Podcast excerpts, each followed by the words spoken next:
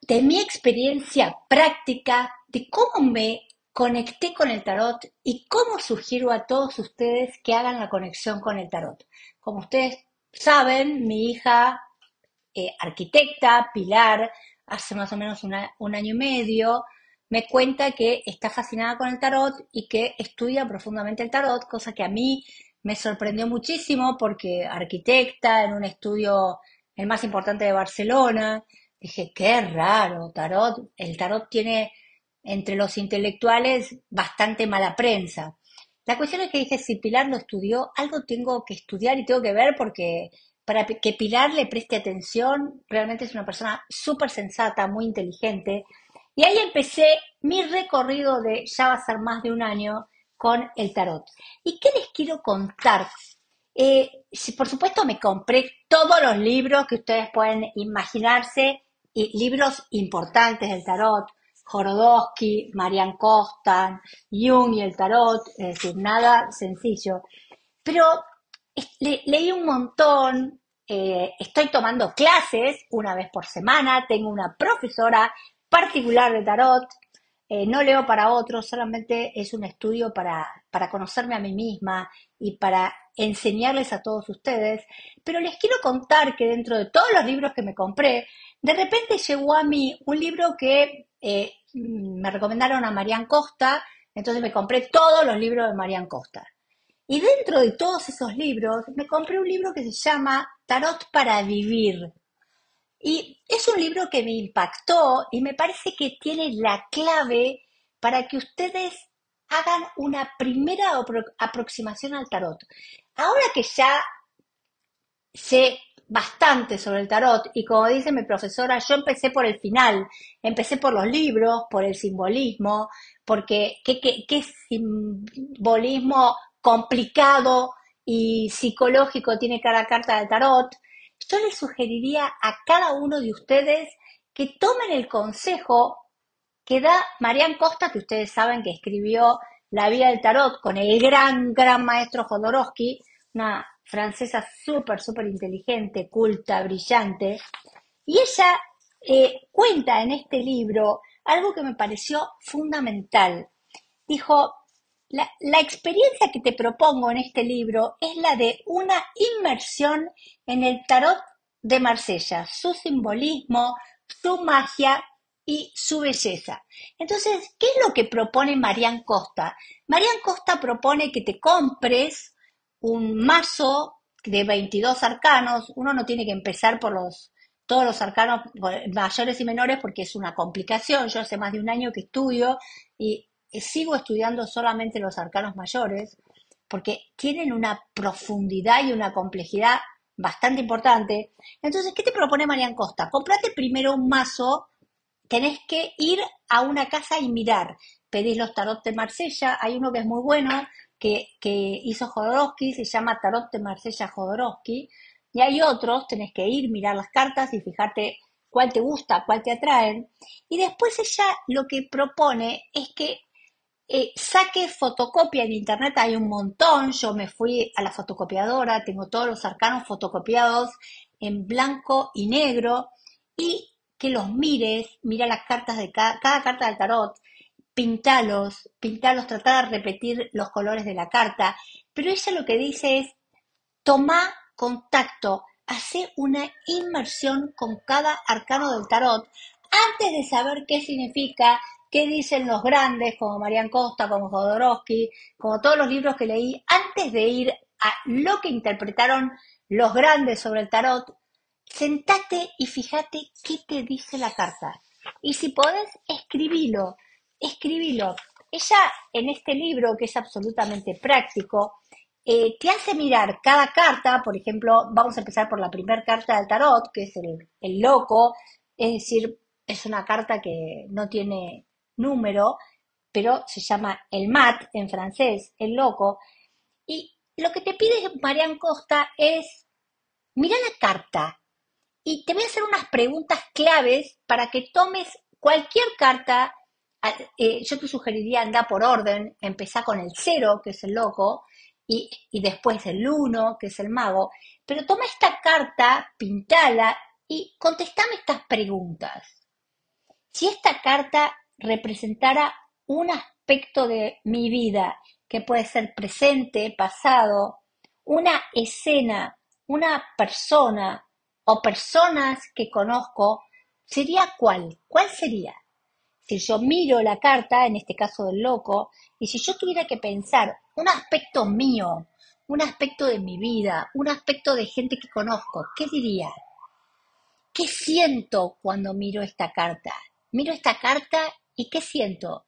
Y es muy importante que lo escribas, porque acordate que el tarot es una forma magnífica de proyección de todo tu mundo interno, de lo que no querés ver, de lo que no querés conocer, de lo que sí sabes y no te animás a pensar.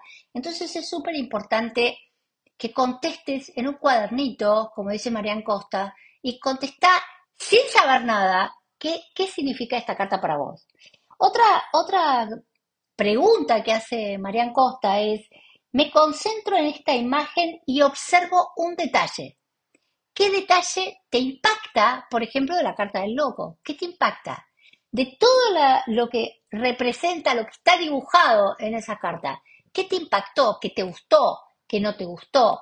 ¿Qué miraste más? ¿Qué no miraste más?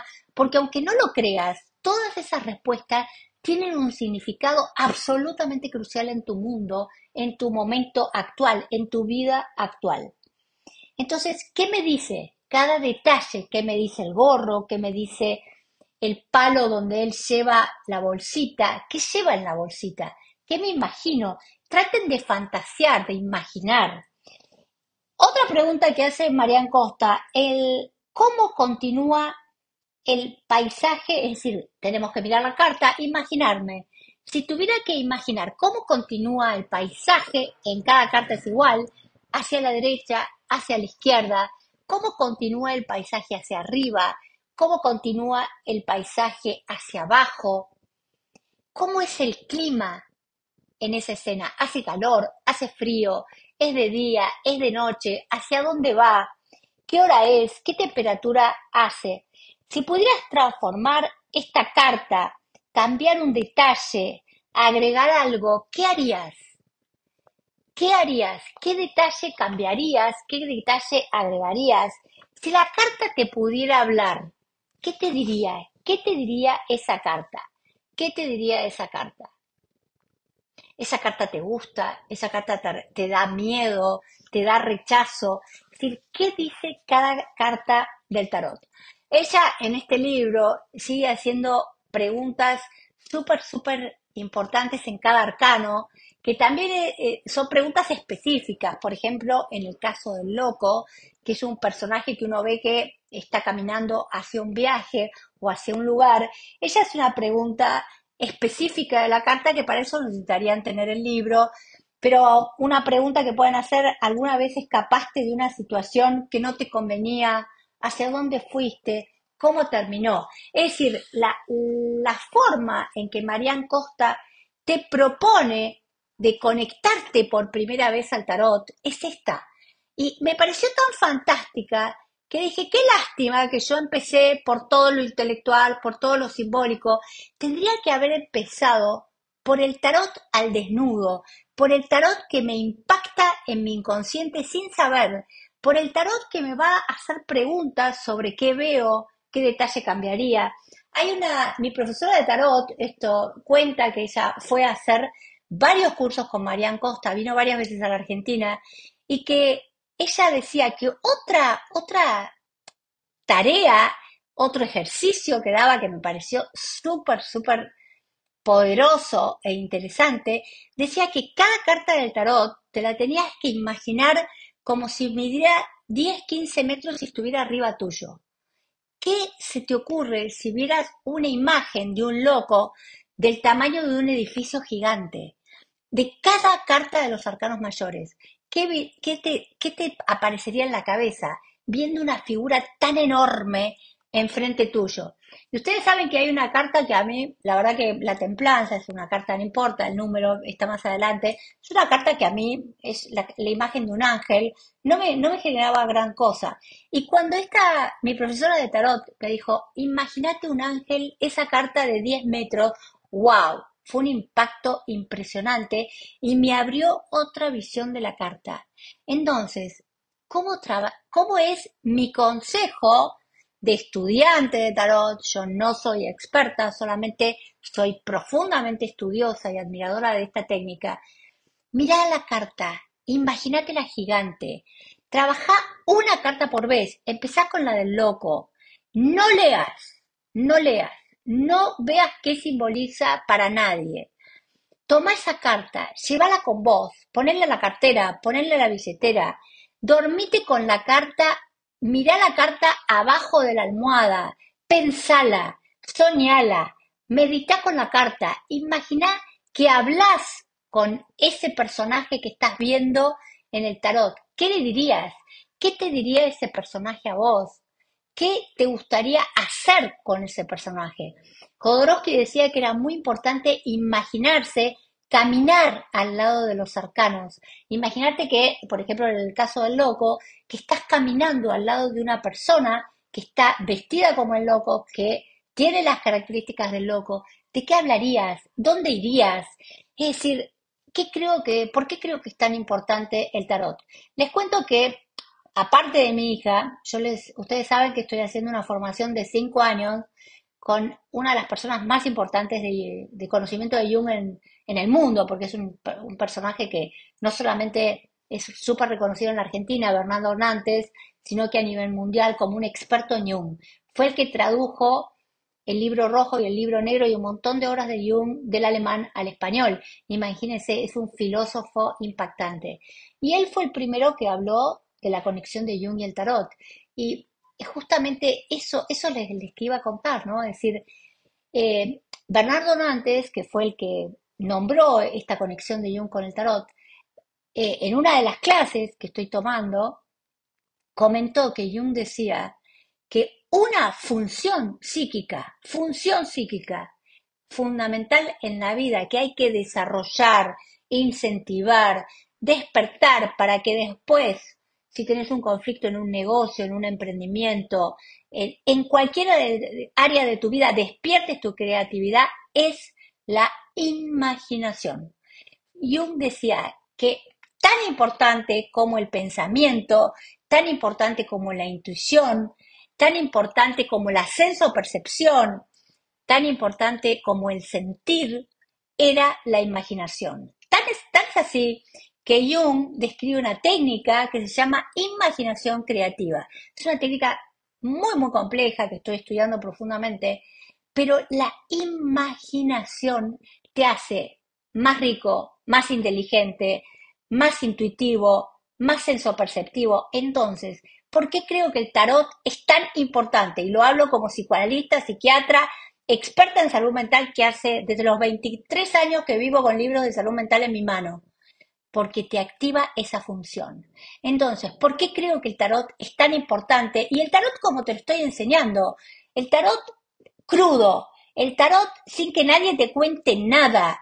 Comprate el mazo del tarot, saca fotocopias y empezá a vivir, a dejar que el tarot entre en tu vida y que active todo lo que no sabes, todo lo que querés saber y no tenés acceso a través de la memoria consciente que te active tu imaginación, tu parte creativa, tu parte lúdica, tu parte de niña, niño escondido, que las cartas del tarot pueden hacer muy fácilmente. Yo siento que el tarot es un camino de ida. Realmente siento que cuando uno empieza, cuando se imaginan que psiquiatra, psicoanalista, cuando mi hija me dijo que estudiaba el tarot, dije, uh, pobre, eh, barrancó mal, es decir, tiene un problema, algo grave pasó. Sin embargo, estudiando y viendo este impacto y leyendo mucho a Jung, me doy cuenta de la importancia que tiene que vos tomes este camino de ida, que no significa que tenés que leerle la carta a nadie ni estudiar a fondo, sino que te permitas activar tu lado creativo, tu lado lúdico, tu lado de jugar, de empezar a agarrar esas cartas y tocarlas, vivirlas, imaginarte, porque te aseguro, acuérdense que yo soy experta en abundancia, que si empezás a trabajar con el tarot, como te estoy enseñando, vas a tener una vida mucho más abundante en todos los sentidos. Muy prontito seguimos trabajando, estudiando, amando y caminando como el logo con el tarot.